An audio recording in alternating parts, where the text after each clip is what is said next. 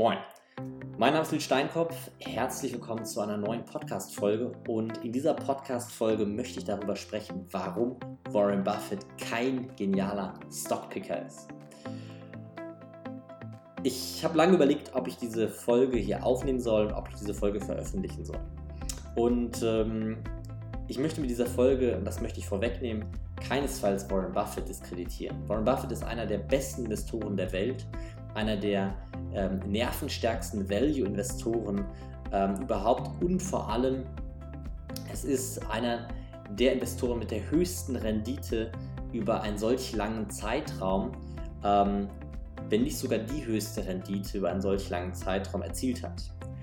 Aber ich bin über eine Arbeit gestolpert, schon vor längerem, ähm, ich meine schon vor drei oder vier Jahren, die sich Buffetts Alpha nennt. Und diese Arbeit ist von einem Herrn namens Frassini oder Frazzini äh, veröffentlicht worden. Das ist ein extrem guter ähm, Statistiker, der für einen italienischen Fonds arbeitet. Und der hat ganz genau untersucht, wo kommt, kommt Buffetts Überrendite her. Und ähm, ich kann diese Arbeit wirklich nur empfehlen. Auf dieser Arbeit ähm, oder auf einem großen Teil dieser Arbeit beruht auch diese Folge. Ähm, ich möchte aber erstmal damit anfangen, irgendwie in Zahlen zu bringen, was Warrens Performance ist.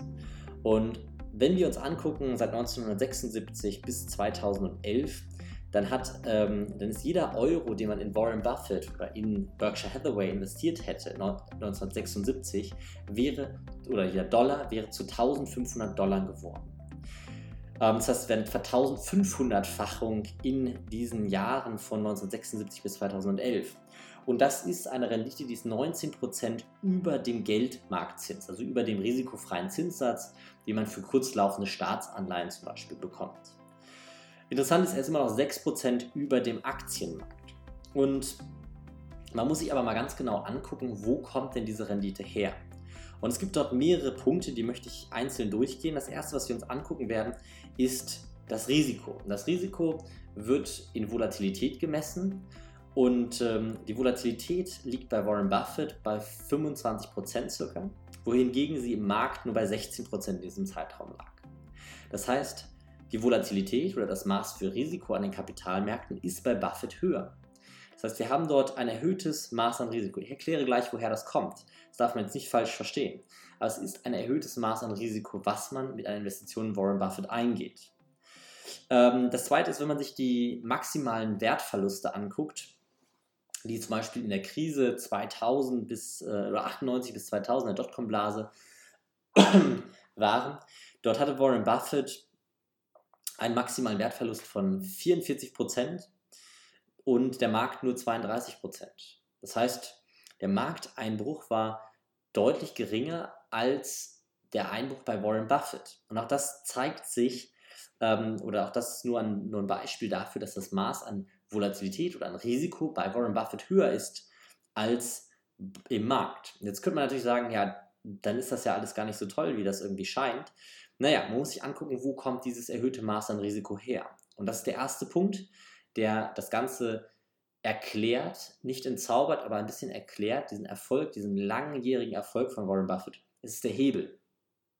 Punkt 1, Warren Buffett hebelt. Und zwar mit einem 1,4 bis 1,7-fachen Hebel.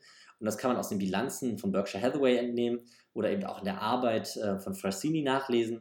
Warren Buffett nutzt Fremdkapital und durch diesen Fremdkapitalhebel erhöht er eben seine Rendite. Und ähm, man muss ihm eine Sache zugutheißen, die Sharp Ratio, also die risikobereinigte Rendite. Ähm, das Maß von Rendite im Verhältnis zur Volatilität liegt bei ihm bei 0,7 8 bzw. 7,6 und ähm, also bei 0,76 gegenüber 0,39. Das heißt, das risikobereinigte Maß an Rendite ist knapp doppelt so hoch. Das heißt, dieser Hebel von 1,4 oder 1,7 ist, ähm, ist vollkommen akzeptabel. Da bleibt, kann ein Teil von erklärt werden von der hohen Rendite, aber ein Teil eben auch nicht. Und das ist aber sehr, sehr interessant, weil Warren Buffett hebelt einerseits mit Fremdkapital, wie man das in der Bilanz sieht, das ähm, wird ihm vor allem dadurch ermöglicht, dass er seit 1988 eine AAA-Bonität hat, oder 1989, ich bin mir jetzt nicht ganz sicher, äh, eine AAA-Bonität hat. Ähm, AAA bedeutet, es ist die höchste, ähm, die, die höchste Bonität, die eine Ratingagentur vergibt. Und ähm, Warren Buffett hat diese ähm, Bonität oder dieses AAA von einer Ratingagentur vergeben bekommen. Das heißt, ähm, die Kreditwürdigkeit, die Bonität von Buffett oder seiner Investmentgesellschaft wird als sehr, sehr, sehr, sehr hoch angesehen. Und ähm, es gibt böse Zungen, die behaupten, dass es dadurch kommt, dass er selbst Besitzer einer, einer ähm, Ratingagentur ist. Äh, ich glaube aber vor allem daher, dass diese Bilanz einfach sehr, sehr stabil dasteht. Ähm, die Berkshire Hathaway ist ein wirklich hochsolventes Unternehmen. Ähm, interessant ist zum Beispiel aber auch, dass Buffett der Erste war im Jahr 2002, der negativ verzinste Anleihen hatte, also wo Anleger Zinsen zahlen mussten. Und das ist total interessant. Dort gab es 2002 eine, ähm, einen Zeitungsartikel, über den ich letztens gestolpert bin, in der FAZ, der lautet, bei Warrens Anleihen zahlen die Anleger Zinsen. Und es war tatsächlich so, die Anleger haben Zinsen gezahlt, das heißt, die, die Anleihen waren negativ verzinst. Sie haben Geld abgegeben und noch Zinsen zahlen müssen negativ verzinste Anleihen. Ähm, das war damals kaum vorstellbar. Heute in der Nullzins-, Niedrigzinsumfeld ähm, ist das Ganze schon wieder, ähm, ich sage mal, fast zur Normalität geworden. Ähm, aber damals war das eine ganz krasse Sache und vor allem es gibt sehr, sehr wenige ähm, Unternehmen, die eine AAA-Bonität haben. In der Regel bekommen das nur sehr, sehr solvente Staaten. Ähm, der zweite Punkt ist, dass Buffett ein ähm, oder Buffetts Team ein extrem ähm, gutes ähm, Gefühl dafür haben, private Unternehmen, die nicht öffentlich sind, zu erwerben und diese auch zu halten. Das heißt, es gibt, es gibt in der Investmentgesellschaft auch Beteiligungen an Unternehmen, die nicht börsennotiert sind. Und diese Beteiligungen, die haben auch einen nicht unerheblichen Teil für die Rendite beigetragen, wobei ich in meiner Betrachtung diese privaten, nicht öffentlich gehandelten Unternehmen herausgerechnet habe. Mit diesen nicht öffentlich gehandelten Unternehmen ist die äh, Performance oder das Ergebnis von Buffett noch beeindruckender. Das ist aber der zweite Punkt, woher auch noch mehr von dieser, dieser Überrendite Buffets kommt.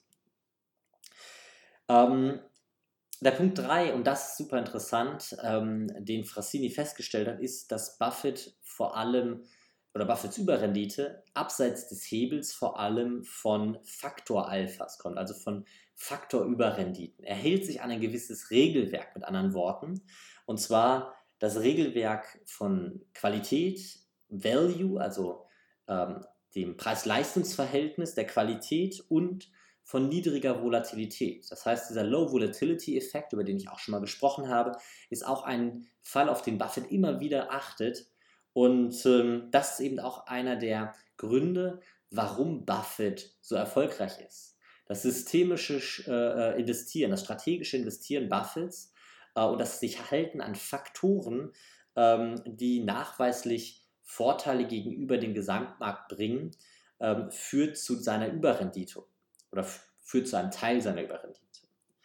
Und ich glaube, der größte und wichtigste Baustein ist, ähm, dass Buffett ein ganz extrem ähm, willensstarker, manifestierter Investor ist. Ähm, es gibt, gab den Titel zum Beispiel auch gerade in der Dotcom-Blase, ähm, gab es einen Artikel, der ganz bekannt ist, What's Wrong, Warren? Also was, ist, was läuft falsch, Warren? Ähm, und ähm, in diesem Artikel wird Warren Buffett so ein bisschen zerrissen ähm, dass er es nicht mehr kann, dass scheinbar jetzt seine Glückssträhne zu Ende ist, dass er nicht mehr in der Lage ist, seine Überrenditen zu erzielen. Und das wird auch immer wieder an Business Schools und ähnlichem erzählt. Da gibt es immer wieder diese Geschichte, dieses Märchen vom, vom Affen, wenn 5000 Affen äh, eine Münze werfen, dann sind nach zehn Jahren noch fünf Affen vorhanden, die jedes Mal richtig geworfen haben. Ähm, kann man so sehen. Ähm, Buffett selber hat dazu mal gesagt, ja, ähm, mag sein, ist aber schon wieder komisch, wenn alle diese Affen, diese fünf Affen aus einem Zoo kommen. Und ähm, damit meinte er, dass es äh, komisch ist, dass vor allem die Value-Investoren, ähm, also wenn man die fünf besten Investoren der Welt anguckt, haben die alle die gleiche Philosophie dahinter, nämlich eine Value-Qualitäts-Investition ähm, zu tätigen. Und ähm, damit hat er das so ein bisschen entschärft, hat es aber nicht also geht auch diese Diskussion gar nicht ein, weil ähm, er sagt sogar, kann sein, dass es Glück ist. Ähm, äh, selber wäre aber auch gar nicht in der Lage, das zu bewerten. Es gibt aber eine sehr, sehr gute Möglichkeit, das zu bewerten. Wenn man sich nämlich Value mal anguckt, dann ist der Zyklus vom Value-Investieren ein ganz spezieller. Ich sage mal, so ein Zyklus dauert ungefähr sieben bis zehn Jahre. Und äh, in diesem Zyklus gibt es gewisse Phasen, in denen funktioniert Value Investing. Und immer wenn Value Investing funktioniert, dann schreit die ganze Welt, jeder Mann schreit, Value Investing ist die Lösung. Ähm, ich nenne das äh, regelmäßig gerne, ohne da irgendwie überheblich klingen zu wollen, den Idiotenindikator. Aber wenn die ganze Welt etwas schreit, zum Beispiel investieren in Immobilien, ähm, dann ist für mich, gehen da die Alarmglocken an, ich merke, alles klar, ähm, ich, ich bin gerade auf dem falschen Weg. Und genauso ist das auch so ein bisschen mit dem Value Investing. Value Investing funktioniert, hat aber einen Zyklus. Und zwar läuft dieser Zyklus ungefähr alle sieben bis zehn Jahre durch. Und immer dann, wenn Value Investing funktioniert, springen sehr, sehr viele kurzfristig auf den Zug auf, dass äh, sie selber zu Value Investoren werden. Und dadurch verschwindet vorübergehend vom Markt der, die Möglichkeit, ähm, wertorientiert zu investieren, weil die Anlagen im Sinne des Value Investing fair gepreist werden. Und der Wert verschwindet, die Renditen der ähm, Value-Investoren nähern sich der Marktrendite an und die zitterigen Anleger ähm, ziehen sich aus dem Value Investing wieder zurück, weil sie glauben, das funktioniert nicht mehr.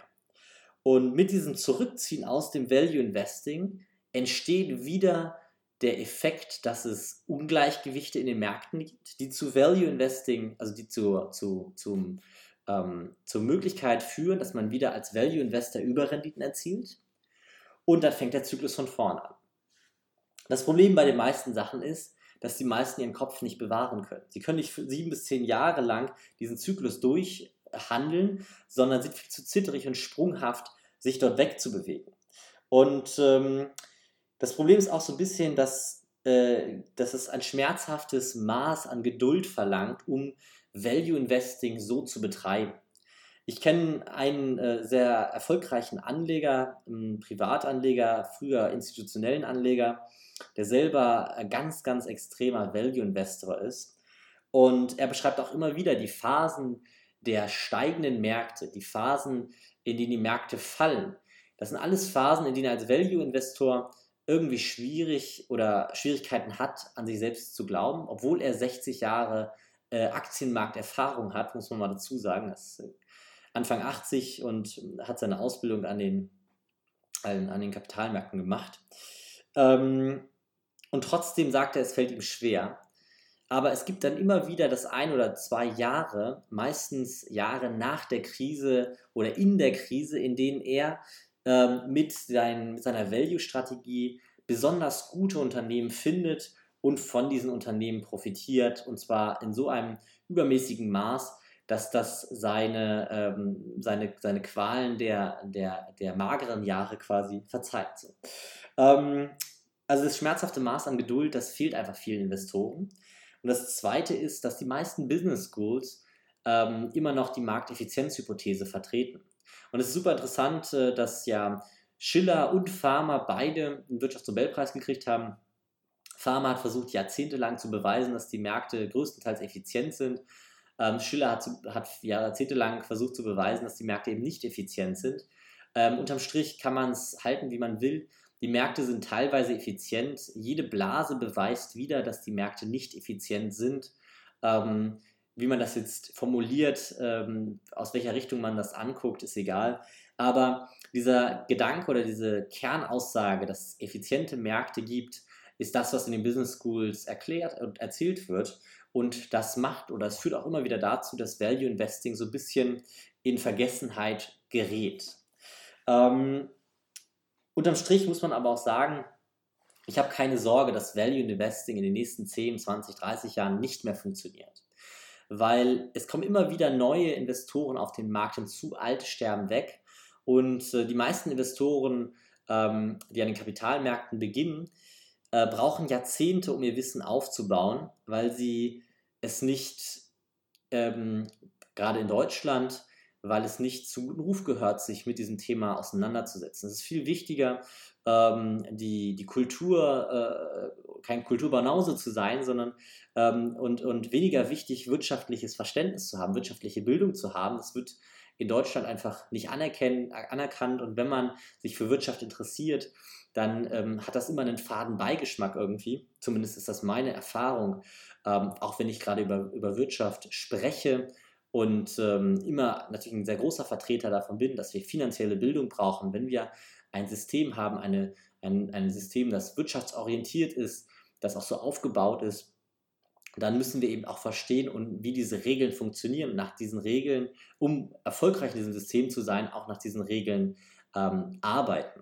Und was ich aber immer wieder feststelle, dass viele ähm, nicht die Muße haben, sich mit dem Thema ausreichend auseinanderzusetzen, also fehlendes Wissen, ähm, nicht die Zeit nehmen, nicht die Kontakte haben, nicht die Möglichkeiten haben, äh, sich mit diesem Wissen auseinanderzusetzen. Und dieses fehlende Wissen führt auch immer wieder dazu, dass die, diese unerfahrenen Anleger trotzdem an die Kapitalmärkte gehen und äh, für Unter- und Überbewertung an den Märkten sorgen, die dann wieder aus Sicht eines Value Investors ausgenutzt werden können, ähm, um eben äh, Überrenditen zu erzielen.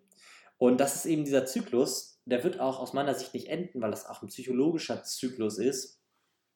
Und ähm, dieser, dieser Zyklus ist genau das, auf das Warren Buffett jahrzehntelang gesetzt hat.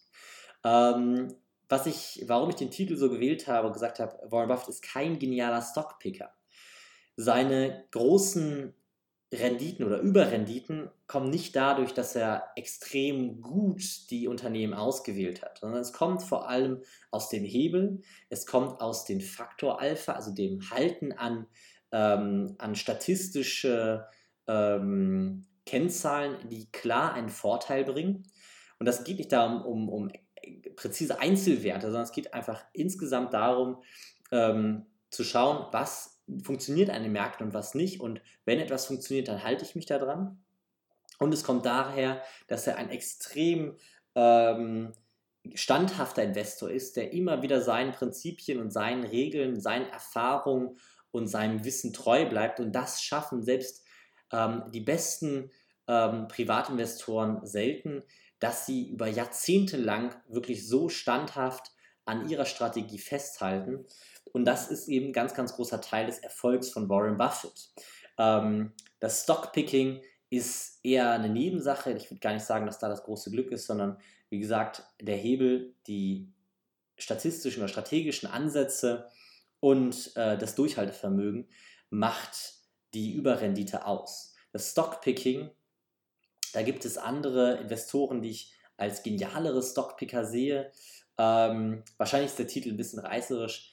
An dieser Stelle, ich möchte, wollte Warren Buffett auf keinen Fall damit diskreditieren, äh, sondern größten Respekt für seine, für seine Leistung. Ähm, wenn ich äh, mir 1976 eine Aktie mit meinem heutigen Wissen aussuchen dürfte, dann wäre es die Aktie von Warren Buffett oder von Berkshire Hathaway, weil es keine andere gibt, die über diesen langen Zeitraum eine solche Rendite erzielt hat. Ja, ich hoffe, das äh, war irgendwie eine spannende Folge, auch gerade mal bei so einem spannenden Charakter wie Warren Buffett zu sprechen. Ähm, wenn dir die Folge gefallen hat, würde ich mich über eine Bewertung auch freuen, ähm, weil ich häufiger gefragt wurde, nein, bei Spotify ist es leider nicht möglich, äh, diesen Podcast zu bewerten. Wenn du mir trotzdem einen Gefallen tun möchtest, der einfachste Weg ist entweder über iTunes oder über die Podcast-App auf jedem iPhone ähm, einfach den Aktienpodcast zu suchen, zu abonnieren und dort eine kurze, kurze Bewertung mit fünf Sternen abzugeben. Gerne auch mit Textform. Ich freue mich über jedes. Äh, vielen Dank für den Podcast. Äh, würde mich super freuen.